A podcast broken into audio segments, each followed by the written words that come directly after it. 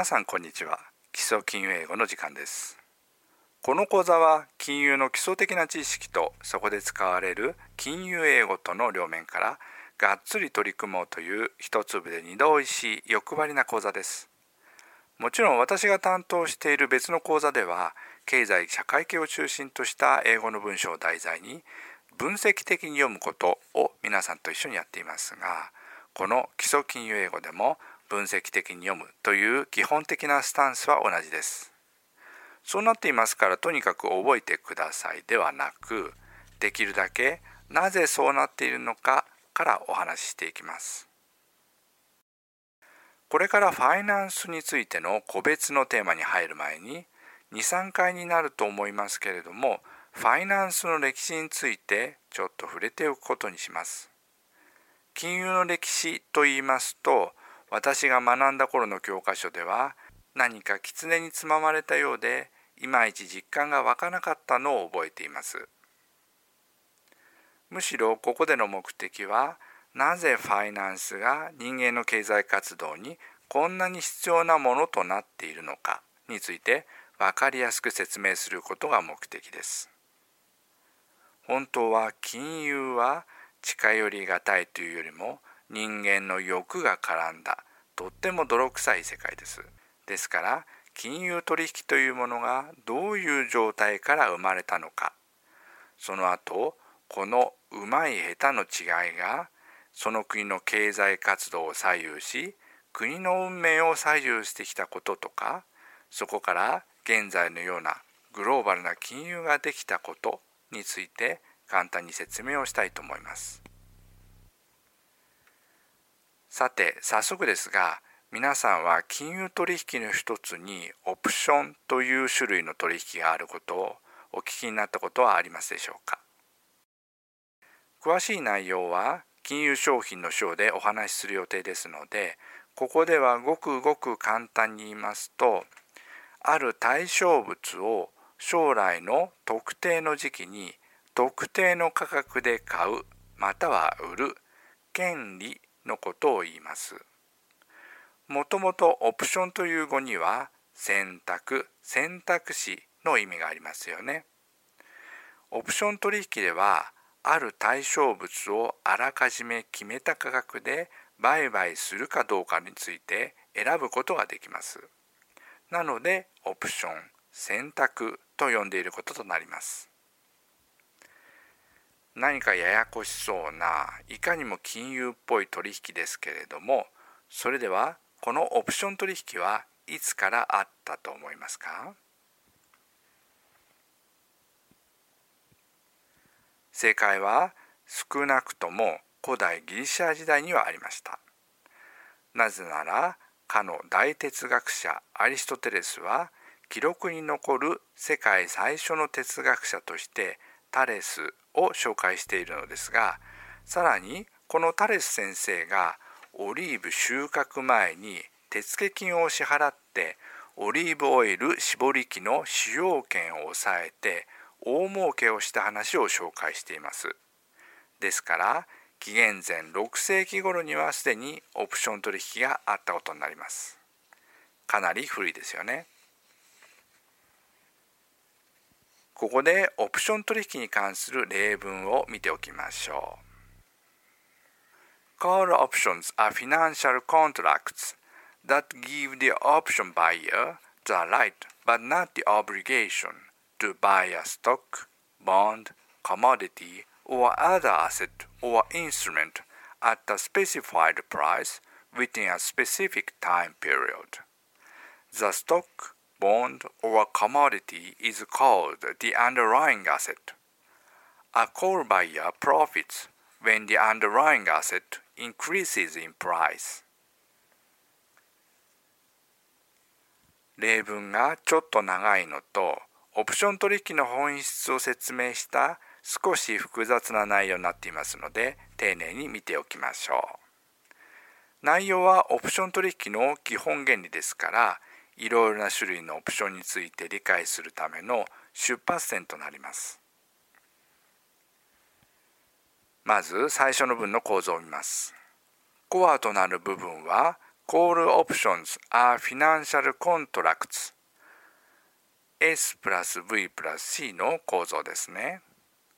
その後、保護 C である Financial Contracts を修飾する That give 何々以下の部分が Call Options の説明となります。That の中を見ますと、動詞 give プラス人プラス目的語の構文です。The option buyer へ目的語のものを与えるということですね。to buy 以下の to プラス不定詞の部分は名詞である the right および the obligation の中身となります。何々する the right もしくは the obligation ということです。その後 to buy の目的語が続いて副詞がさらに2つ続きます。全値 at で導かれる価格の副詞と全値 within で導かれる時の副詞です。次に文の予想を前から順に見ていきます。Call options が主語です。この例文は call option の説明になっていますからね。ところで、この主語は call options と無関詞複数名詞になっています。それではなぜ無関詞複数名詞なのでしょうかここで無関詞複数名詞を使う英語なりの理由があります。英語の無関詞複数名詞は例えば I bought apples at supermarket であればスーパーでリンゴを1個ではなくいくつか買ったということです。なおスーパーマーケットの方には定冠詞がついていますから話して聞き手ともに了解のあるいつも行くあのスーパーというニュアンスです。ただし例文の call options はスーパーで買った複数のリンゴとは少しニュアンスが違いますよね。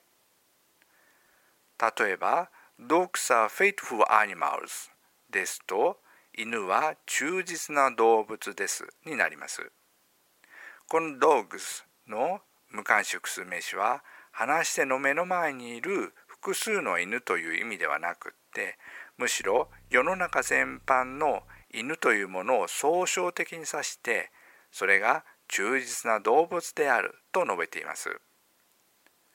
このように英語では普通名詞の一般概念何々というものを言う場合にしばしば無冠詞複数名詞の形を使います。ですから例文で無冠詞の call options はコールオプションというものはとコールオプションを漠然と総称するニュアンスで使われています。これからコールオプションの説明をするわけですから、えー、こういう形が自然な使われ方になります。このように日本語には漢詞がありませんので英文を作る際にその名詞がどのような概念で使われるかによって漢詞の有無や単数複数を意識的に使い分ける必要があります。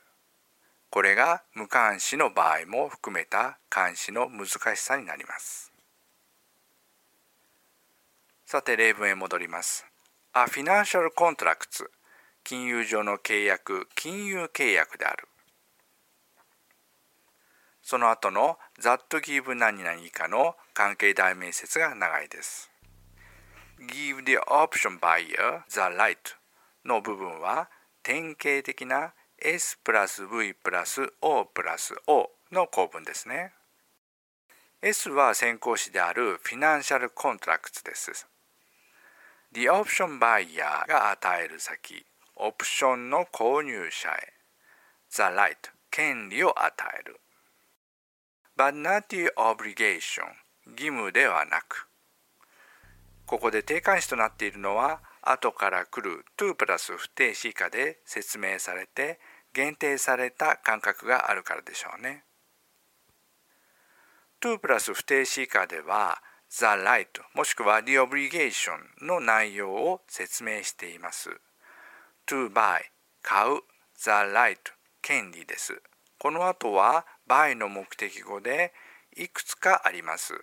アストック株式、ボンド、債券、コモディティは商品なのですけれども、えー、そこいらのお店で売っているようなただの商品ではなくって金融先物市場で取引される商品コモディティというものでして例えば金プラチナなどの貴金属や原油小麦大豆などが代表的なところです。アストックと不定冠詞アが使われていますが原資産となり得るものを一つ取り出してきた感じです。続くモンドコモディティに関心がないのはこれは監視の省略です。or other asset もしくは他の資産 or instrument のインストルメントは音楽で言うと楽器ですけれどもここはもちろん違います。この部分ではフィナンシャルインストゥルメンツのことでして今回は深入りしませんが金融商品の意味です。さらに2つ複式が続きます。まず at a specified price は価格の複式です。a specified price ある何らかの特定された価格でさらに時の複式です。within a specific time period 特定のタイムピリオド期間内に買う権利です。以上よりこの例文全体の意味を取りますとコールオプションとは株式債券コモディティもしくは他の資産金融商品を特定の価格で特定の期間内に購入する権利これは義務ではなくをオプションの購入者に与える金融上の契約であるオプションの購入者は特定の期間に対象物を買う権利を購入するわけですから権利を行使しないで放棄するすなわち対象物を買うことをやめるという選択肢もありますだからオプション選択と呼ばれているわけです。次の文へ行きます。The stock, bond or commodity is called the underlying asset はコールの受動体 is called プラス保護の構文です。これは主語が何々と呼ばれているという意味ですよね。主語に定冠詞がついているのは先ほど提示済みのストック、ボンド、オアコモディティだからです。保護のアンダーライングアセットは原資産と訳されます。タレス先生のケースで言えばオリーブオイル絞り器のことです。ですからこの文は株式、債券もしくはコモディティは原資産と呼ばれている。最後の文です。A coal buyer profits when the underlying asset increases in price の profits はここでは名詞ではなく動詞で利益を得る、得をする、儲けるの意味です。これは自動詞になってますね。主語の a call buyer コールオプション購入者が利益を得る。when 以下は時の副施設です。The underlying asset 原資産が increases in price 価格において上昇した時これをより日本語らしくするとコールオプションの購入者は原資産価格が上昇した場合には利益を得る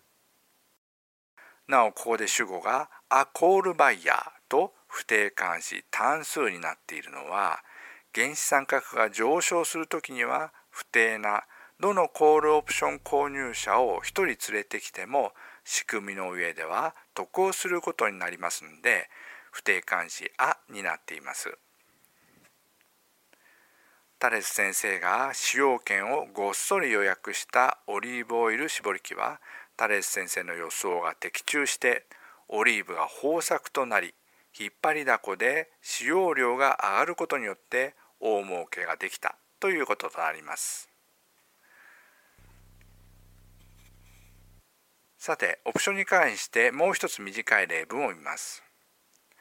To price an investment, you need to choose between a call option and a put option on a particular asset. 冒頭の to place an investment の place は名詞ではなくてこれは動詞です。ここは to プラス不定詞になっています。動詞の place は商品を客に売りさばく資金資本を何々に投下する投資するの意味です。